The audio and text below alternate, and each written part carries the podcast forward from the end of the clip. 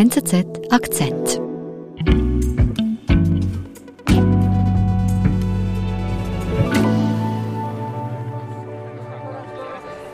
Ich kam am Freitagmittag am Grenzbahnhof von Przemysch in Ostpolen an und traf dort meinen Fotograf.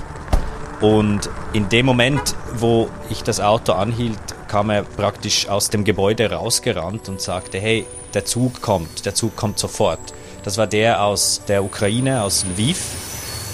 Älterer Zug, hellblau, eigentlich in den Farben der Ukraine gehalten. Und der war fast vier Stunden verspätet, aber in dem Moment kam er an und ich hatte kaum Zeit, das Auto zu parkieren, bevor ich dann auch schon ähm, auf dieses Geleise rennen musste mit dem Fotografen, um dort zu schauen, wer da ankommt.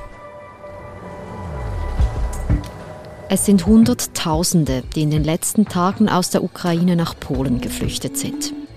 Unser Osteuropa-Korrespondent Ivo Meinsen ist zum polnischen Grenzort Przemysch gereist, zum Bahnhof, wo die Kriegsflüchtlinge erstmal in Sicherheit sind.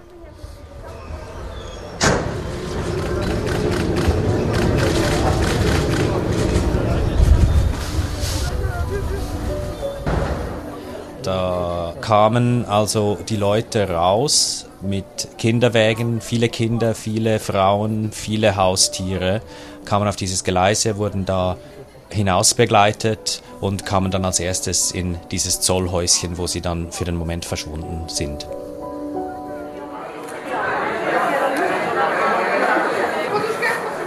Da sind wir dann also in das Bahnhofsgebäude gegangen, zu Fuß, das war gleich dort natürlich, und haben dann dort eigentlich eine Szene angetroffen, die ja wirklich sehr überwältigend war.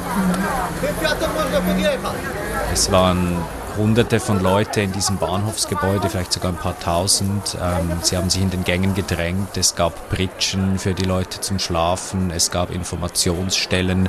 Es gab ganz viele Leute, die Pläne anschauten, die telefonierten, die ihre Handys an speziellen Ladestationen aufladen konnten. Und die Flüchtlinge selber, die sind da in sehr unterschiedlichem Zustand. Es gibt viele, die einfach sehr müde sind, erschöpft nach, nach einigen Tagen auf der Reise. Und in dieser großen Haupthalle habe ich Anna getroffen und ihre Freundin, vielleicht Anfang Mitte 30. Ähm, Anna ist soeben aus ihrer Heimatstadt Kiew, der Hauptstadt, gekommen. Und die beiden standen da vor einer großen Tafel, wo sie die Züge nach Westen angeschaut hatten. Ihre Katze, die Liar hieß, äh, hatten sie auch dabei. And, and how did you get out of Kiev? Did you take a car or did you take no, a train? I took a train. Sie war gefasst, hat aber doch immer wieder mit den, mit den Tränen gerungen. Äh, Auch ihre Stimme ist dann wieder so ein bisschen gebrochen. Ukraine, we have never seen war in our life, and it's really scary because it really paralyzes when I heard it. And I heard some of my neighbors. I live in a house, uh, and people were screaming. And I, for example, I was paralyzed by fear because I couldn't even know what to do. Und sie war einerseits einfach wahnsinnig wütend. Sie hat gesagt, es gibt keine Erklärung für diesen Angriff der Russen, es gibt keine Gefährdung und sie versteht das nicht. There was no reason for this, no threat from Ukraine. Sie war andererseits aber auch sehr entschlossen. Sie hat gesagt, äh, ihre Freunde, die seien geblieben in Kiew, die Männer würden sich jetzt bewaffnen, die würden kämpfen wollen. Said, Ähm, und sie hat auch gesagt, dass die Ukraine bis gestern hatte sie eine Zukunft und jetzt hat sie gar nichts. Und dass dafür die Russen schuld sei. Yesterday we had our future. We were going to work, we were planning vacation, uh, to traveling and stuff. And today we, we are zero. So people in your house are now standing at the door? Was ist dir durch den Kopf, als, sie, als du hier so ein Schicksal mitbekommst?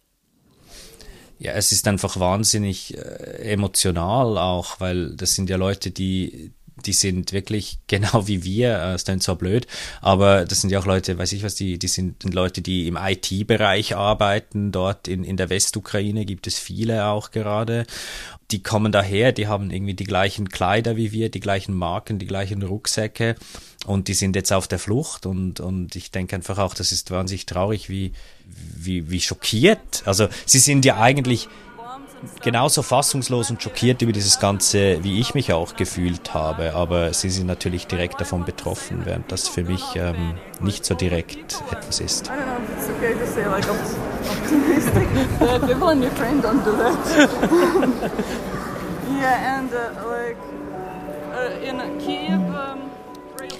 Lässt sich denn sagen, wie viele Geflüchtete aus der Ukraine seit Donnerstag, seit dem Kriegsbeginn bereits angekommen sind in Polen? Ja, die Grenzwache hat da sehr aktuelle Informationen. Ich habe das jetzt gerade am Montagmorgen noch mal kurz nachgeschaut. Da sind es bereits fast 300.000, die in Polen angekommen mhm. sind und alleine am Sonntag waren es 100.000. Das sind ja unglaubliche Menschenströme, die hier nach Polen kommen von der Ukraine. Wie, was macht denn da die Regierung in Polen? Also lässt die da die Menschen einfach rein?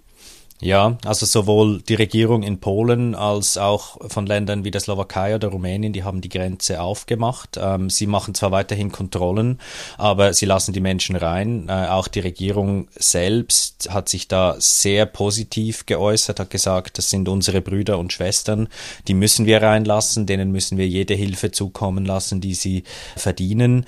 Und das spiegelt wirklich auch die Stimmung in der Gesellschaft. Die Polen sind wahnsinnig solidarisch. Ich habe das in einem Artikel mit dem polnischen Moment der Willkommenskultur, ähm, auch in bewusster Anlehnung an 2015 in Deutschland äh, so genannt, mhm.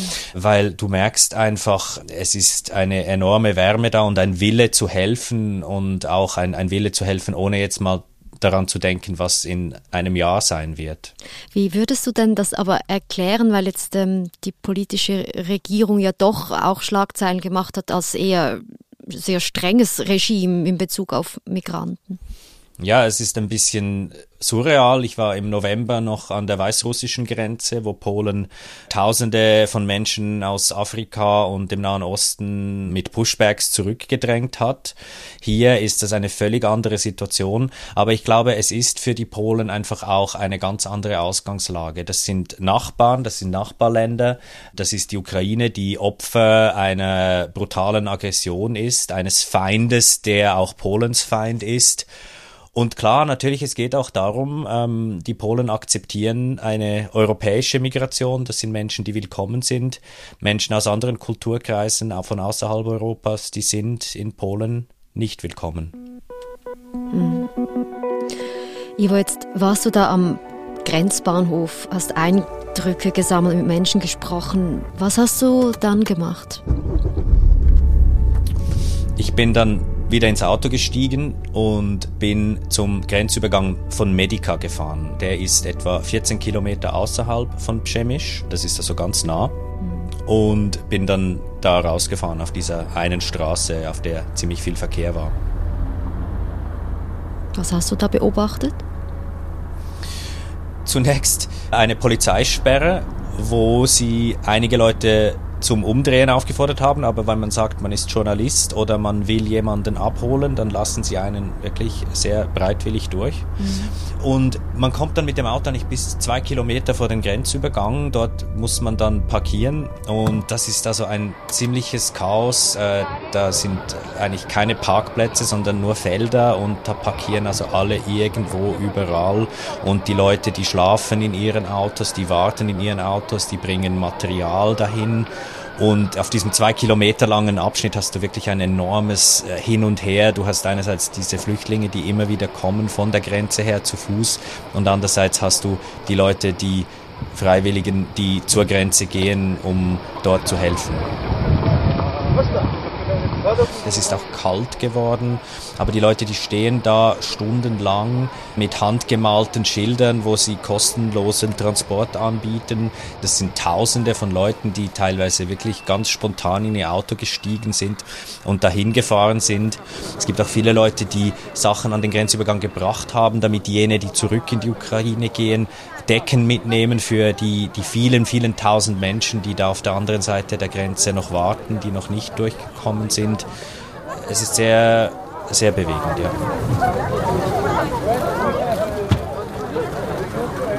Also du hast gesagt, da gehen auch Menschen zurück in die Ukraine. Ja, da gehen auch Menschen zurück, äh, einige um zu kämpfen und andere zum Beispiel um ihre Familie zu holen. Mhm. Und wie erklärst du dir denn diese große Solidarität, die du hier am Grenzübergang spürst? Ich glaube, einerseits ist das deshalb, weil das die Menschen wahnsinnig bewegt ähm, und sie wollen irgendwas machen können. Und in Polen kann man das. Man kann da hinfahren und man kann helfen. Und der andere Punkt ist aber auch, dass es natürlich in Polen eine große, große Diaspora gibt aus postsowjetischen Ländern, vor allem aus der Ukraine. Da rechnet man mit bis zu 1,5 Millionen Menschen, die sich bereits im Land aufhalten. Viele von ihnen gekommen natürlich seit 2014, seit dem Krieg im Donbass, aber auch viele Leute, die nach Polen kommen, um dort zu arbeiten, ja, weil ja die Ukraine auch visumsfrei einreisen können. Und ganz viele Leute, die jetzt an der Grenze stehen, um zu helfen, sind die Freunde und Verwandten dieser Leute, die jetzt fliehen müssen.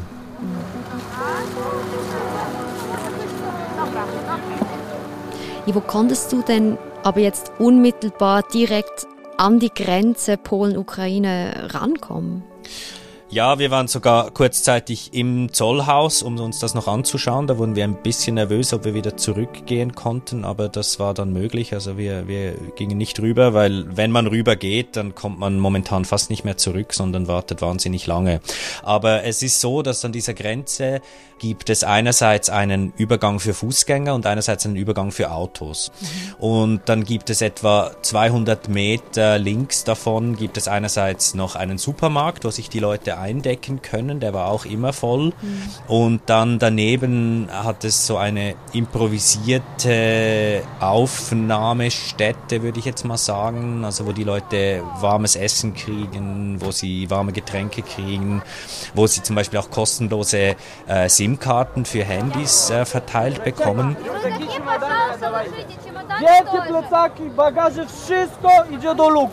Dort warten Leute, auch Verwandte, kommen Leute rein, bieten die Helfer ihre Dienste an. Und das äh, hat natürlich auch viele Journalisten dort. Konntest du denn mit Menschen sprechen, die direkt aus der Ukraine angekommen sind an dem Tag? Ja, ich konnte mit vielen Menschen sprechen und ich glaube für mich äh, die beeindruckendste Geschichte war die von Galina und Irina. Sevastopol. Ah, nee, Ternopol. Nee. Ternopol. Ah, okay. Ja, du mal. Sevastopol hat dabei. Und was hat dir Irina erzählt? Irina und ihre Tochter waren wirklich sehr erschöpft. Sie war wahnsinnig froh, dass sie erstmal warmen Kaffee trinken konnte. Aha. Und sie hat erzählt, dass sie aus Ternopil stammen, das ist in der Westukraine, und das sei absolut chaotisch gewesen und diese ganzen Sirenen, die dort immer wieder erklingen, die hätten wirklich Panik bei ihr ausgelöst. Sie hat auch gesagt, ihr Herz schlage immer noch unglaublich schnell, wenn sie dran denkt. Also das ist auch etwas, was man bei vielen Leuten hört, dass die wirklich traumatisiert sind von, von diesen Bombenangriffen, Bombenalarmen auch. Mhm. Und sie kam darüber, trifft jetzt ihre Freundin und sie war an der Grenze, war sie sehr lange festgesessen und musste dann am Schluss mit ihrer dreijährigen Tochter 20 Kilometer zu Fuß gehen vor der Grenze. 20 километров э, это пешком не шли. 20 километров. Маленьким ребенком. Ай-яй-яй. Это все стоит. Только пешком. Большие заторы. Э, Und weiß sie denn jetzt, was sie als nächstes machen will? Sie war noch nicht so weit. Sie hat auch erzählt, dass sie immer noch überhaupt nicht weiß, wie sie das Ganze ihrer Tochter erklären will. Die redet immer nur davon, dass sie zurück in den Kindergarten wolle und die hat das natürlich nicht verstanden, wo die jetzt sind. Und sie hat jetzt einfach gesagt, hey, wir sind jetzt mal angekommen, wir möchten jetzt mal irgendwo übernachten an die Wärme und dann müssen wir weiterschauen. Дети хотят домой. Мы я хочу домой, Яночка говорит. А как же школа, говорит. Вот смотрите, Ага. моя ученица. Хорошо, Окей, спасибо вам. Всего доброго.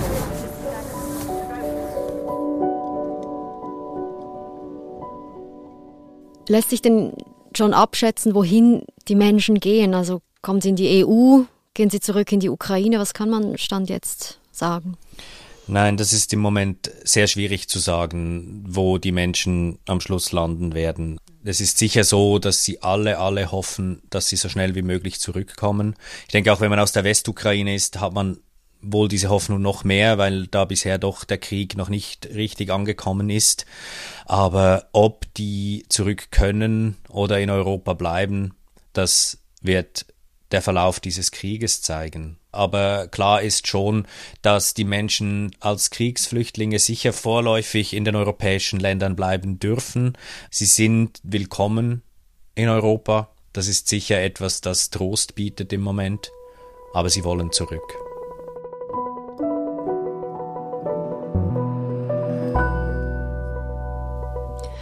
Mit welchem Gefühl bist du von diesem Grenzübergang zurückgefahren?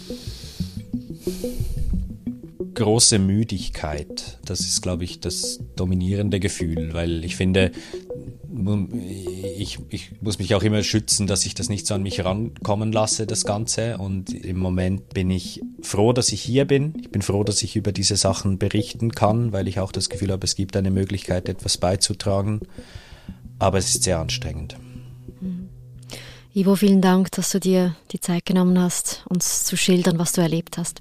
Danke euch. Das war unser Akzent. Ich bin Nadine Landert. Bis bald.